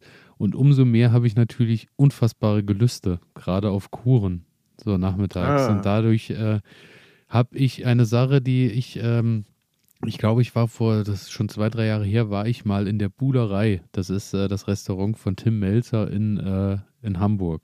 Und da war ich aber Mhm. nachmittags und da gab es halt nachmittags irgendwie ganz entspannte, weiß ich nicht, zwei Sorten Kuchen und so. Und da habe ich einen äh, Käsekuchen, einen Quarkkuchen gegessen. Und das war mit Abstand der beste Käsekuchen, den ich in meinem ganzen Leben jemals gegessen habe, weil der einfach so wunderbar saftig war. Jetzt möchte ich natürlich äh, da mein Wissen mit euch teilen, weil ich Fuchs habe dann einfach auch mal Tim Melzer und Käsekuchen im Netz eingegeben. Und siehe da, Ah, Tim Melzer hat ja mal so eine Show gehabt im ersten irgendwie mit Melzer kocht oder so ähnlich hieß die. ja. Und äh, da gab es immer die Rezepte zum Nachgucken im Netz von, von vor zehn Jahren oder wann das war. Und da ist tatsächlich der Käsekuchen dabei. Und äh, ich habe den immer nur mit Quark und so gebacken. Und jetzt äh, stellt sich heraus, Ja, in dem melserischen Käsekuchen ist halt einfach Ricotta mit drin. Was die äh, Mhm. Sache deutlich cremiger und saftiger macht. Natürlich auch nochmal deutlich kalorienhaltiger. Das äh, möchte ich an der Fall. Stelle auch nicht äh, äh, auslassen. Aber es lohnt sich sowas von. Und äh, deswegen, wenn ihr mal einen schönen Käsekuchen für nachmittags jetzt macht, auch gerade jetzt im Garten, wenn das jetzt auch so die Sonne ist und dann hat man im Garten ein bisschen was gemacht samstags und dann schön Kaffeekuchen im, im Garten. Es gibt eigentlich kaum etwas Schöneres. Gerade jetzt in der Jahreszeit dazu so einen schönen frischen Käsekuchen, der schön durchgezogen ist. Und zwar ist das dann halb halb äh, Magerquark, Ricotta und dann die Eier dazu und dann klassisch ein bisschen Zucker, Speisestärke und so. Und ganz wichtig, Abrieb von einer Bio-Zitronenschale. Bio ist dann eh klar, wenn du die Schale nimmst, klar, willst du ja nichts Gespritztes haben, aber du reibst einfach richtig schön Ja. die Schale mit rein in den Quark und dadurch hast du so, ein, so eine leichte Säure noch, die das Ganze nicht so, also die das Ganze dann nicht so schwer wirken lässt, einfach nur, weil du so ein bisschen so eine Ja, Frische richtig. reinkriegst. Und Ja. ähm, als Boden, der ist nämlich da tatsächlich nicht dabei, weil Tim Melzer hier wohl damals einen gebacken hat, äh, wo kein richtiger Boden ist, der halt nur aus dieser Sache, aus diesem Quark-Ricotta-Gemisch Ja gut, äh, dann kannst du, dann kannst du ein bisschen an Kalorien sparen, Genau, wenn du genau. den Boden Aber ja. wir wollen ja nicht in Kalorien sparen, wir wollen ja ein Geschmackserlebnis Geschmack äh, haben, genau. bauen. Und daher äh, ist für mich immer, äh, ich nehme immer so, so diese, diese Kekse halt, diese so, so Vollkorn-Dinkelkekse und stampf die Mhm. halt richtig klein. Und äh, um dann noch ein bisschen Crunch-Effekt zu kriegen, jetzt, ich packe jetzt halt wirklich meine ganzen geheimen Skills aus für den Käsekuchen, Mhm. an denen ich gearbeitet habe nehme ich Zwieback und mache das noch klein, weil dadurch hast du noch ein bisschen mehr so ein, so ein Crunch äh, mit im Boden Mhm. drin. Und das wird ja dann einfach mit geschmolzener Butter zusammengerührt, wird blind vorgekocht, dann kommt der Quark drauf und dann geht es nochmal in den Ofen. Und jetzt zu guter Letzt nochmal, um den Boden noch ein bisschen mehr Pep zu bringen, kommt auf den Boden noch Zimt, eine Prise Zimt, die äh, vom Boden dann so leicht mitschwingt. Und wenn du es ganz fruchtig haben willst, ganz leicht Abrieb von der Orange noch mit in den Boden. Na, Und das harmoniert einfach hervorragend. Und was Schöneres, äh, wenn der wirklich durchgezogen ist und du sitzt jetzt so in der Frühjahrssonne bei 20 Grad mit einer frischen Tasse Kaffee noch dabei. Es gibt einfach nichts Schöneres. Absoluter Gaumenschmaus. das klingt sehr gut. Was mir gerade durch den Kopf geht, ne? Ja.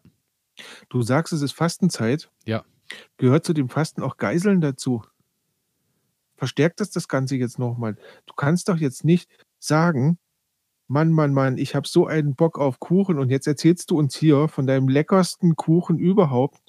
Ja, und ich meine, dir läuft doch mit Sicherheit jetzt auch das Wasser im Munde zusammen. Ja, aber ist- manchmal ist so, so Verzicht von Dingen, die regelmäßig da sind, ist manchmal gar nicht schlecht, weil man manche Dinge dann danach auch ein bisschen mehr zu schätzen weiß. Das und kann, das Vor kann allem, sein. was ich auch zu schätzen weiß, äh, ist auch, dass dann äh, die Hose dann auch wieder normal zugeht. Nach den ganzen Wintertagen. Und äh, Bis ist dann die ersten zwei Stückchen Ricotta. Ricotta-Käse Ja, genau.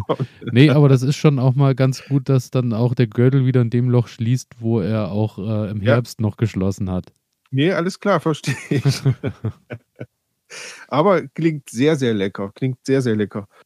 Ähm, schön. Dann wollen wir uns auf die Reise machen. So ist es. Ähm, ich bin es fällt gespannt. mir immer schwerer, Reiseorte zu finden, denn ähm, es wird allerhöchste Eisenbahn, dass der Sommer kommt und ich wieder und ich wieder nach Schweden fahren Oder du kann. fährst halt einfach mal Ähm. nach Norwegen, um nochmal ganz neue Ufer zu ergründen. Auch das wäre eine Möglichkeit. Naja, schauen wir mal, wie es wie es sich entwickelt. Ähm, ich würde froh, ich könnte überhaupt erst mal wieder Das fahren. stimmt, das stimmt. Hauptsache überhaupt fahren.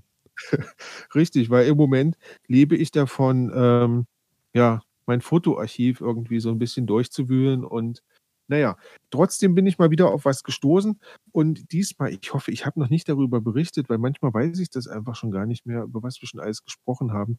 Ähm, ich wollte noch mal über den Eubin berichten.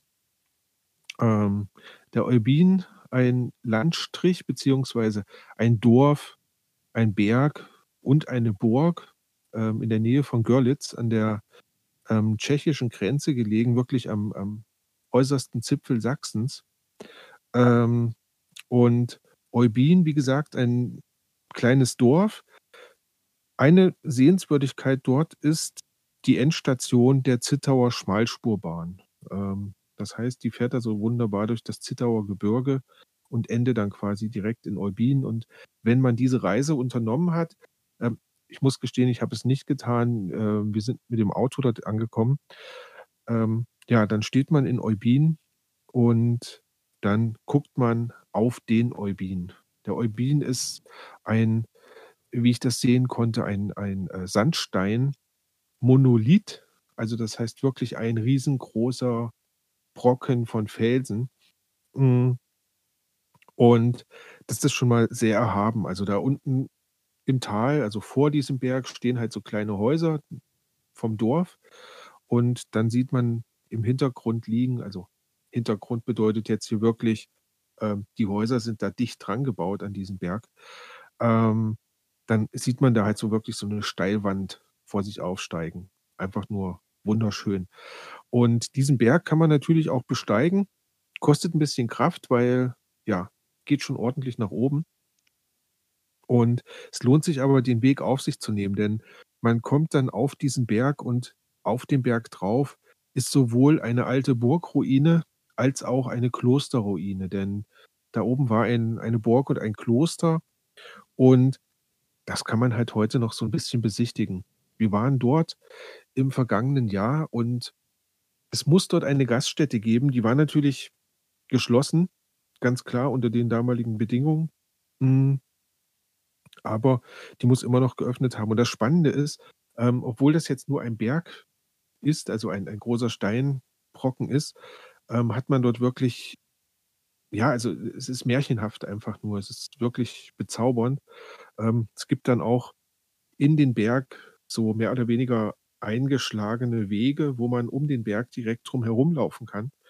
Ähm, also einfach nur fantastisch. Und ein bisschen was zur Geschichte. Also schon im 11., 12. Jahrhundert vor Christus war diese Gegend bewohnt, war der Berg äh, bewohnt. Und er wurde dann, also im, ja, wann war das? Ähm, ich glaube, im 13. Jahrhundert wurde dort ähm, eine Burg errichtet, eine Burg gebaut, die so ein bisschen als Alterssitz für einen Kaiser dienen sollte. Finde ich ganz schön so. Ähm, man baut sich noch mal irgendwo schnell so ein Schlösschen hin, damit man das Alter irgendwie rumkriegt vernünftig. Äh, kann man kann man nachvollziehen. So so mein Plan im Garten. Ne, finde ich gut. Ähm, genau.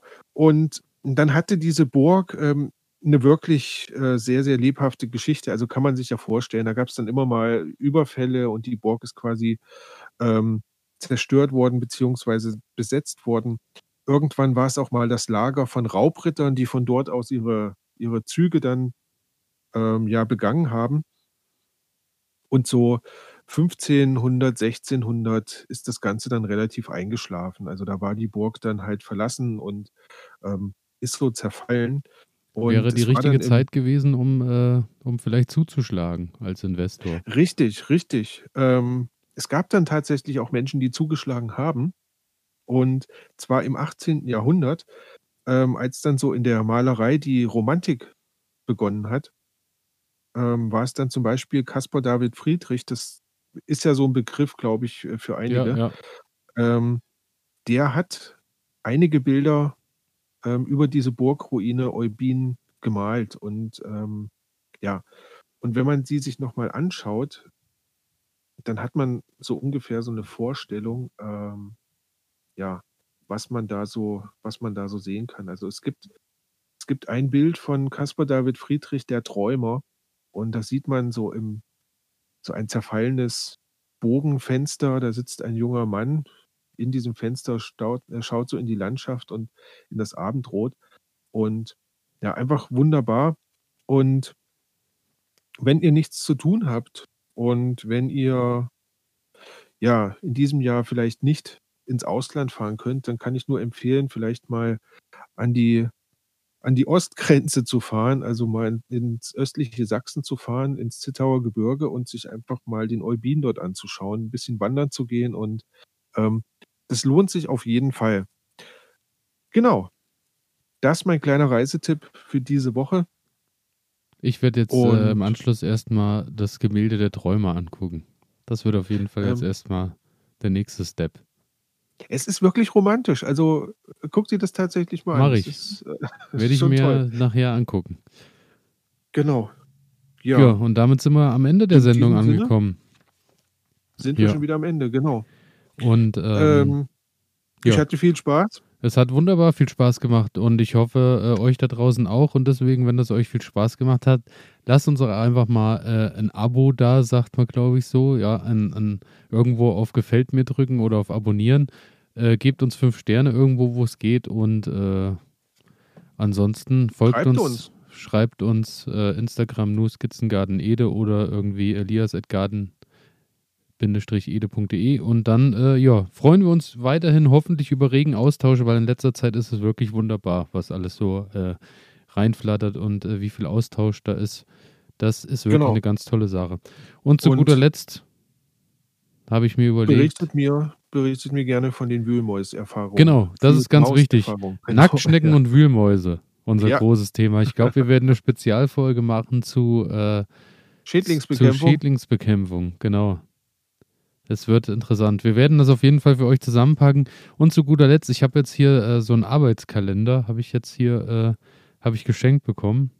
Und äh, der Arbeitskalender besteht aus einfach nur zwölf Seiten mit dem, was in den Jahren passiert und so. Aber die erste Seite sind Bauernregeln. Und ich dachte, oh, die sind nach Monaten geordnet und äh, es ist tatsächlich so, wir haben ja alle zwei Wochen pro Monat zwei Sendungen und es gibt tatsächlich Bauernregeln für jeden Monat zwei. Dann werde ich das, Als äh, hätten sie es gewusst. genau, und dann werde ich zum Abschluss einfach jetzt immer noch mal eine Bauernregel mit reinpacken, habe ich mir überlegt. Ja, großartig. Und zwar zur Verabschiedung März, Tamtam, komm als Löw und geh als Lamm. wow. Ich muss sagen, Das aktuell haben wir wir eher das, haben wir eher den, das Lamm, den, den März als Lamm gekriegt, der sich jetzt wahrscheinlich nächste Woche wieder zum Löw verwandelt, um dann zum Schlu Abschluss wieder als Lamm zu gehen, schätze ich. Warten wir es ab. Wir warten es ab und damit verabschieden wir uns und äh, ja, wir freuen uns, äh, wenn ihr wieder zuhört beim nächsten Mal. Eine schöne Zeit, genießt die Zeit im Garten, seht an und äh, habt Spaß und ja, Genau. bis bald. Lasst es euch dahin. gut gehen. Ciao. Tschüss.